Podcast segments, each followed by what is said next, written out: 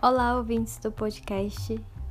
Sejam muito bem-vindas, bem-vindas e bem-vindes à terceira temporada do podcast As Vírgulas. Bom, esse podcast começou sendo sobre livros, já passou para falar também sobre filmes. A segunda temporada foi só sobre mulheres poetas e agora o tema que estava muito assim na, na minha urgência de falar é sobre criatividade e internet. Faz um tempo que eu venho planejando fazer uma temporada sobre isso. E assim, né? É, eu preferi não delimitar o podcast a ser só um tema, porque justamente eu quis que tivesse esse espaço livre para ser sobre coisas que eu gostaria de comunicar às pessoas, né? Claro que tá sempre envolvendo arte de alguma forma, né? Inclusive, é, assumir essa multiplicidade foi importante para mim, porque eu acho que essa coisa do foco, do nicho, é um vocabulário muito do marketing digital, né? Da fórmula única de sucesso, de que você precisa ter um tema só para poder é, não confundir sua audiência e tudo mais. E, e esses, esses termos, essas fórmulas, essas coisas começaram a me angustiar quando eu comecei a pesquisar sobre marketing digital.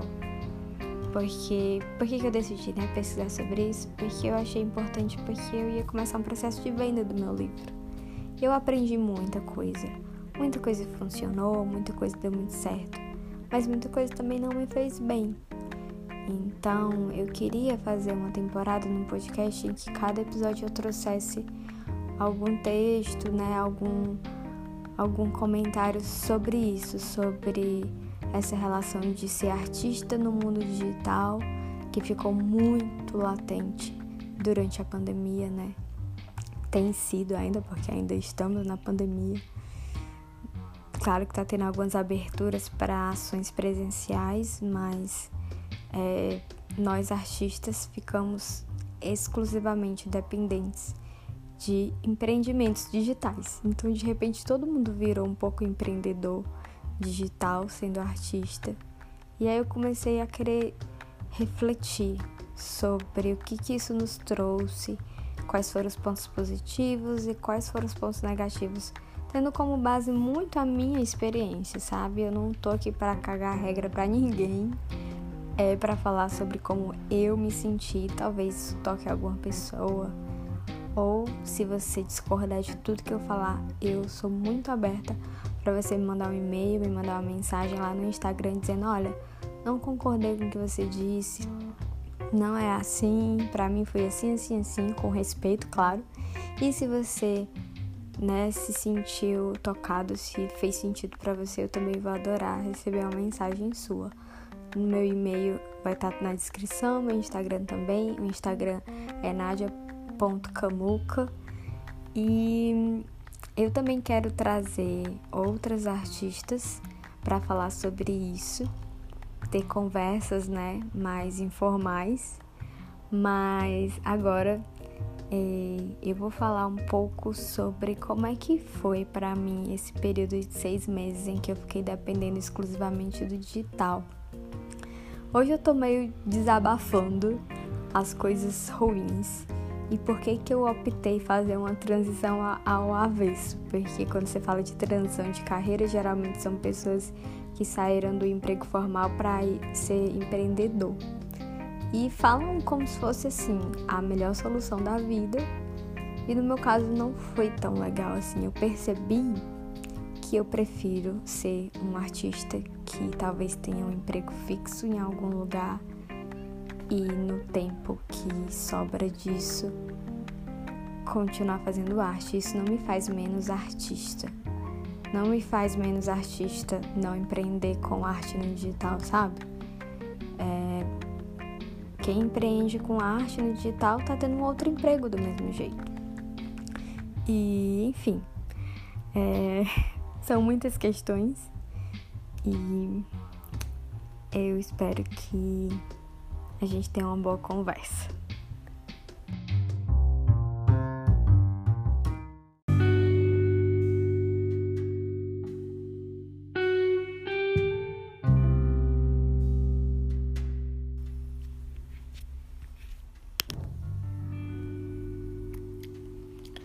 Sendo sincera, eu escolhi voltar para o trabalho presencial. Eu escolhi buscar um trabalho na minha área de formação, licenciatura em teatro. Eu escolhi tentar um concurso público para ser professora. E eu tenho consciência do privilégio de poder escolher, de poder ter opções. Durante o primeiro semestre de 2021, eu me mantive financeiramente com algumas fontes de renda. Primeiro, um dinheiro guardado Segundo, pela campanha do Apoia-se, que é uma campanha de financiamento contínuo. 3. Da venda dos meus livros. E 4. Das raras vezes em que fui convidada para algum evento online, que só foram duas vezes. Eu realmente tirei leite de pedra, como dizem. E Enquanto isso, eu tentei alguns editais e não passei nenhum. Mas é isso mesmo, porque edital é sempre uma tentativa no escuro. O dinheiro acabou e eu tinha algumas opções. Procurar um trabalho qualquer para me manter, empreender digitalmente, ou seja, criar um curso online, como muitos artistas fizeram e a maioria faz, tentar oferecer alguns serviços online, que também é uma forma de empreender, tentar crescer a campanha do Apoia-se, ou tentar trabalhar em escolas dando aulas de arte, o que na pandemia ficou bem mais difícil. Era o meu plano, desde que eu terminei a faculdade em 2020, no final de 2020, era tentar dar aula de artes, né? Ser professora de artes. Eu nunca vi isso como uma coisa menor ou sei lá, como se fosse o fim da minha criatividade. Porque às vezes eu acho que existe esse discurso meio de que se você começa a ensinar arte, você é um artista frustrado porque está ensinando arte, né? E eu sei, né, que realmente não é fácil trabalhar como professora pensando na rede pública é bem exaustivo, né? Mas o que eu acho que ninguém fala e o que a minha experiência me mostrou é que qualquer outro caminho que você tenha que trabalhar para manter, se manter como artista, o que é a maioria dos casos, né? Quem é que consegue se manter exclusivamente da sua arte é um em um milhão.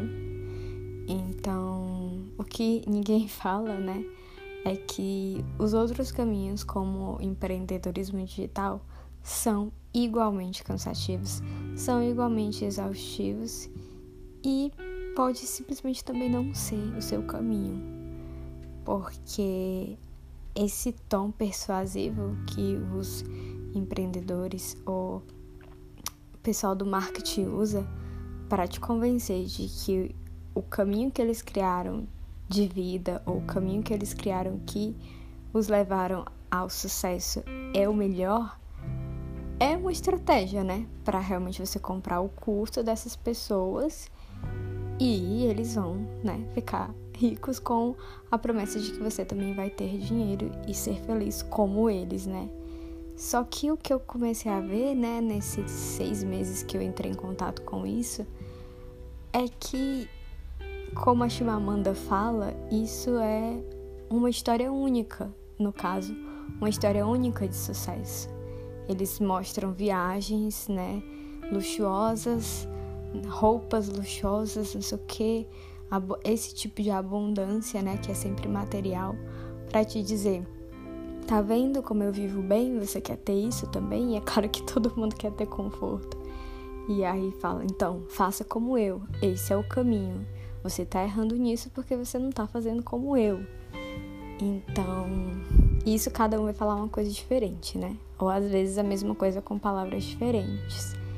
Então é muito fácil você se perder quando começa a entrar em contato com isso. E esse tipo de conteúdo, né, explodiu no Instagram principalmente. Todo momento, acho que tendo anúncios, você deve ter visto algum, talvez, algum anúncio com esse tipo de marketing. E muitas histórias de gente que dizem é, a mesma narrativa, né?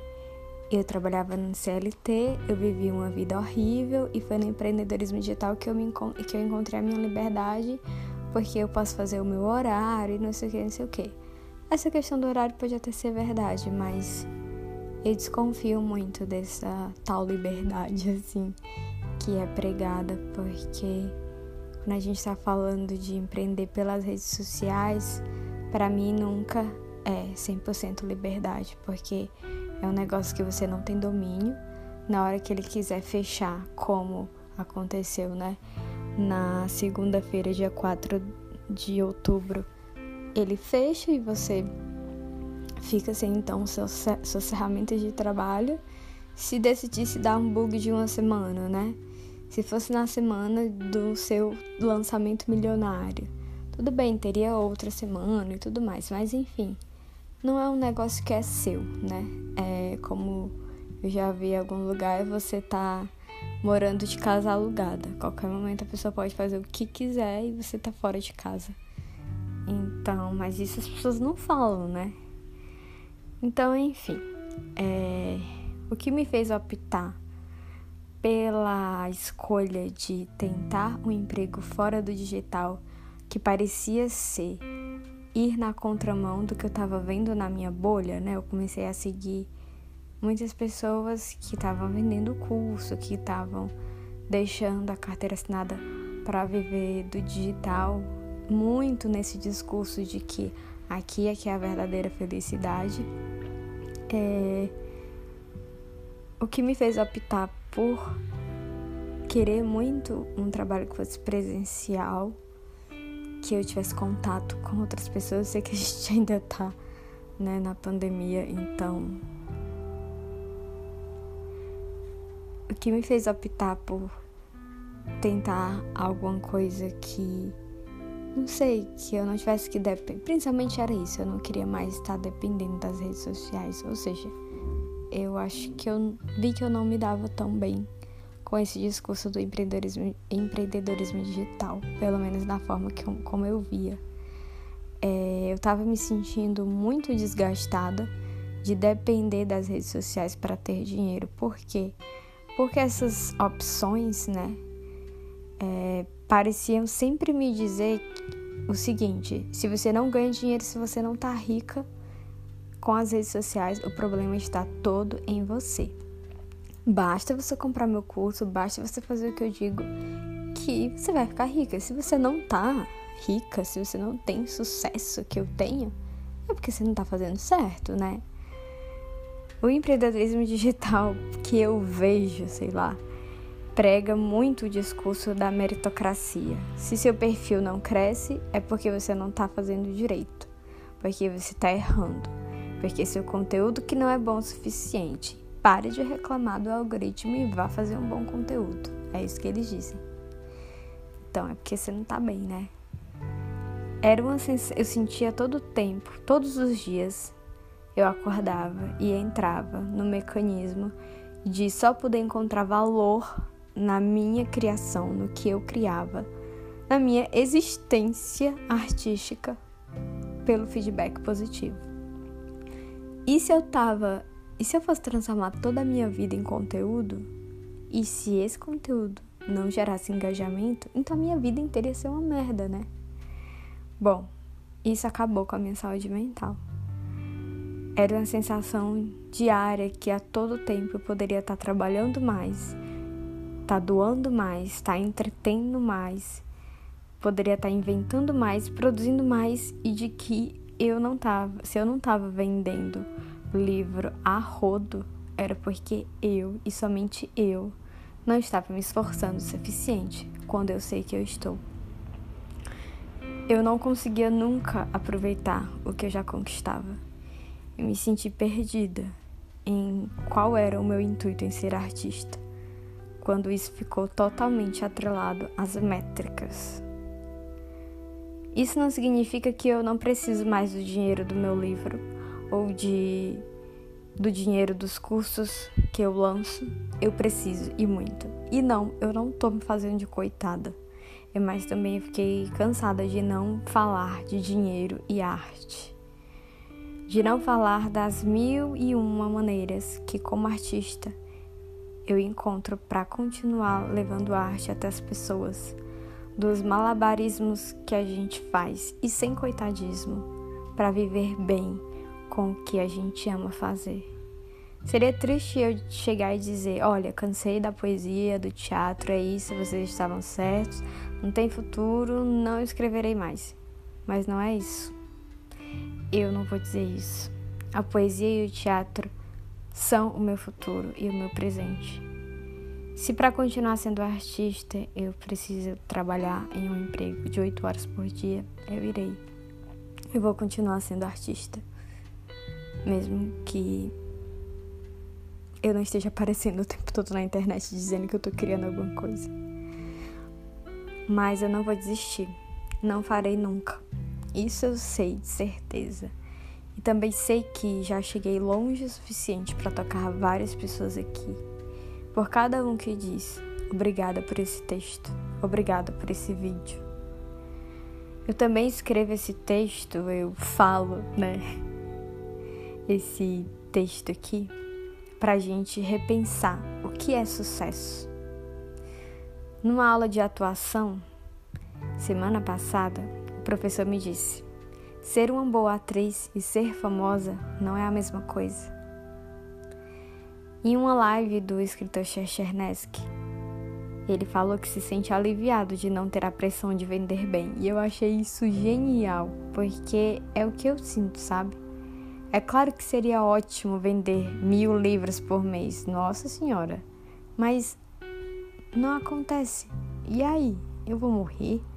Eu vou me sentir uma merda todos os dias porque eu não tô entrando na história única do sucesso. Eu vou deixar de escrever o que eu acredito para tentar agradar todo mundo e vender mais. Ou eu vou ficar me matando num tipo de divulgação que talvez eu não goste. Ou eu vou simplesmente ficar me matando achando que tem sempre algo de errado comigo porque eu não tô vendendo bem. Qual caminho eu posso seguir para ficar bem com o que eu conquisto, sabe? Acho que é sobre é sobre isso. Mas enfim, como que a gente fica bem com o que a gente consegue, com tudo que a gente tá fazendo? que eu tô falando com tudo isso é um desabafo sobre minhas experiências de trabalho como artista, sem romantismo, sem fórmula mágica que te diga vai por esse caminho que vai ser sucesso. Porque de um lado tem essa promessa milagrosa do empreendedorismo digital de que ganhar dinheiro nas redes sociais é a solução, é a solução mais magnífica para todos os artistas. Mas também não é assim. Empreendedor digital não é fácil, é cansativo, mas aí o marketing te diz que você não pode falar mal disso, porque espanta as pessoas. Em todo trabalho as pessoas gostam do que fazem, né? Mas também ficam cansadas, também desabafam, angústias. Pelo menos lá na escola que eu tô, todo o tempo o pessoal se junta para falar mal de alguma coisa. E isso é normal, sabe? Não quer dizer que a pessoa sei lá, odeia a vida. Ela gosta de algum momento daquilo ali, mas ela tá se empenhando naquilo para dar o melhor dela porque tem algo bom, mas isso não significa que também não tem coisas ruins. É só que na internet não pode fazer isso, não pode falar mal, não pode reclamar. É, na internet as pessoas só querem ver o criador de conteúdo feliz 24 horas por dia. Bom, eu acho que o que eu quero dizer é: encontre seu jeito de criar.